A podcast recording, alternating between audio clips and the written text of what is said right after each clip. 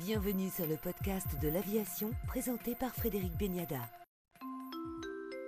Bonjour Bertrand Picard. Bonjour Frédéric Beniada. Après Solar Impulse, Climate Impulse, vous repartez Bertrand Picard dans un nouveau défi, l'avion à hydrogène. Oui, absolument, parce que quand je vois le nombre de solutions qui existent dans le monde, le peu de gens qui utilisent ces solutions, l'éco-dépression, l'éco-anxiété, l'inaction, les gens qui pensent qu'il n'y a pas de futur, moi je dois dire que ça me, ça me révolte. Et j'ai envie de montrer qu'il y a un futur, qu'il y a des solutions, qu'il y a l'ingéniosité humaine, qu'il y a de l'esprit de pionnier, puis qu'il faut se remettre au mouvement. Alors ce mouvement, ce futur, passera par l'hydrogène pour vous? Ça passera par l'esprit de pionnier. Ça passera par la disruption. Ça passera par le fait de faire autrement que ce qu'on a toujours fait. Et un des exemples que j'ai envie de mettre en œuvre, c'est justement un avion à hydrogène parce que c'est le secteur le plus difficile à décarboner, parce qu'on dit que c'est impossible, parce qu'on dit que l'aviation devrait être interdite, je me dis, ben, montrons qu'on peut avoir une aviation décarbonée. Alors ce ne sera pas tout de suite avec 500 euh, personnes à bord euh, euh, sur un transatlantique ou un transpacifique. Ce sera un biplace. Raphaël Dinelli et moi, on va voler ensemble. Lui construit l'avion, moi je monte le projet. Et puis ce sera un tour du monde sans escale, totalement décarboné. Et on peut le considérer un petit peu comme un banc d'essai pour ce que veut faire Airbus en 2035. Il faut bien commencer avec euh, un démonstrateur, et nous, on sera un peu le démonstrateur, ça c'est pour le côté aviation. Et puis, je pense qu'on arrivera aussi à être un peu un porte-drapeau de cet esprit de pionnier nécessaire à l'action climatique. Climate Impulse, on est dans la même euh, logique, dans les mêmes idées que Solar Impulse? Alors, Solar Impulse, était très symbolique. Je voulais montrer que des énergies renouvelables et des technologies propres pouvait être mise au service d'un projet considéré comme impossible. Mais j'ai jamais dit que j'allais révolutionner l'aviation. J'ai dit que j'allais révolutionner la perception qu'on avait des énergies renouvelables. Et ça a bien marché. Parce qu'ensuite, il y a eu des centaines de programmes d'aviation électrique, de taxis volants, etc., qui ont commencé à, à, à voir le jour. Maintenant, j'ose dire que c'est pour révolutionner l'aviation. Parce que c'est quelque chose qui est beaucoup plus concret, c'est un avion qui va pouvoir voler un peu dans n'importe quelle condition, même s'il n'y a pas de soleil. Euh, il ne faudra pas 20 ou 30 personnes pour lui tenir les ailes pendant le décollage. Donc c'est un avion beaucoup plus opérationnel. On sait, Bertrand, que l'hydrogène, c'est extrêmement complexe, notamment en termes de, de volume. C'est quatre fois plus volumineux que le kérosène. Il faut le refroidir à moins 253 degrés. A-t-on les briques technologiques aujourd'hui?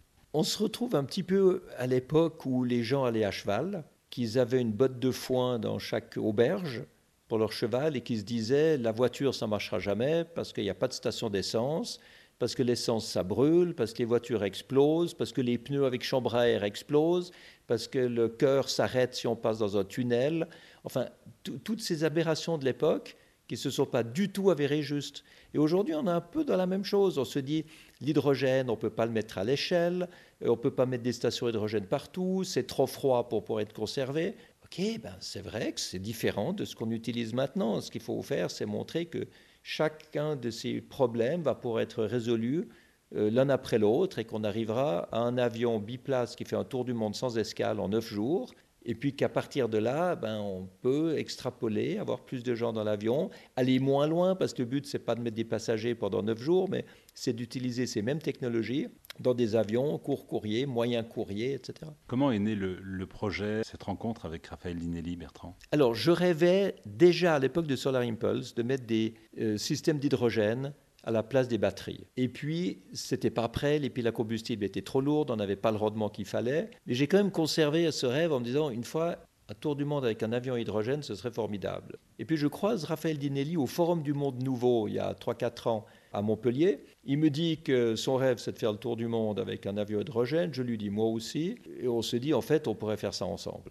Raphaël est ingénieur en matériaux composites. Il sait construire euh, un avion. Moi, je sais construire un projet. Et on s'est dit, et si on faisait ensemble Et finalement, on, a fait toute une phase d'approche où on regardait comment on pourrait faire, qui ferait quoi, qu'est-ce qu'on aurait comme partenaire possible, est-ce que c'était faisable? On a vu que oui. On a vu que oui, on a vu qu'en tout cas, ça valait la peine d'essayer. On a monté euh, une étude de faisabilité, de design avec Airbus, avec Daer, avec Capgemini, avec Ariane Group. Puis quand c'est devenu assez sérieux, j'ai été euh, chercher l'entreprise ScienceCo, qui est une spin-off de Solvay, pour être le premier partenaire principal qui, finance le, début de la construction. Et c'est ça qu'on a annoncé le, 7 février, c'est ce partenariat avec ScienceCo qui marque le lancement de la construction. Alors on sait que l'hydrogène, il y a plusieurs technologies en fait. Quelle est celle que, que vous avez choisie? On ne va pas brûler l'hydrogène dans des moteurs à combustion. On va utiliser l'efficience du moteur électrique pour avoir de l'hydrogène, bien sûr fabriqué de manière verte avec des énergies renouvelables, totalement décarbonées, avoir cet hydrogène à moins 253 degrés Celsius, donc très proche du zéro absolu, dans des réservoirs cryogéniques, donc extrêmement bien isolés. Puis un petit peu de cet hydrogène s'évapore toujours, ça s'appelle le boil-off, et ce boil-off passe dans des piles à combustible qui retransforme cet hydrogène en eau et en électricité.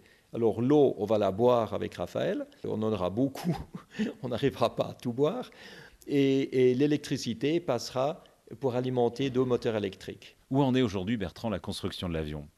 Euh, Raphaël est en train de préparer la construction des moules, donc ça va aller assez vite. Euh, les matériaux de Sol, j'allais dire Solvay, parce que c'est vrai qu'ils ont changé de nom maintenant, Sciencesco, euh, les matériaux commencent à arriver et on veut notamment essayer des thermoplastiques. Les thermoplastiques, c'est des matériaux composites entièrement recyclables. On peut les rechauffer et ça redevient de la matière première qu'on réutilise pour d'autres choses. Donc ce sera là aussi dans l'économie circulaire quelque chose d'intéressant. Donc on commence à mouler euh, ces temps-ci. On a déjà un calendrier précis? Alors 2024-2025 pour la construction, 2026 les tests en vol, un an et demi de tests à peu près, des vols de plus en plus longs, ça va être magnifique, on pourra aller se promener un peu euh, à travers l'Europe, et 2028 le tour du monde. Vous l'avez dit, vous avez de, beaux partenaires technologiques qui vous suivent. Oui, parce que c'est un travail d'équipe et c'est impossible de le faire sans avoir des gens qui maîtrisent ces, ces matériaux.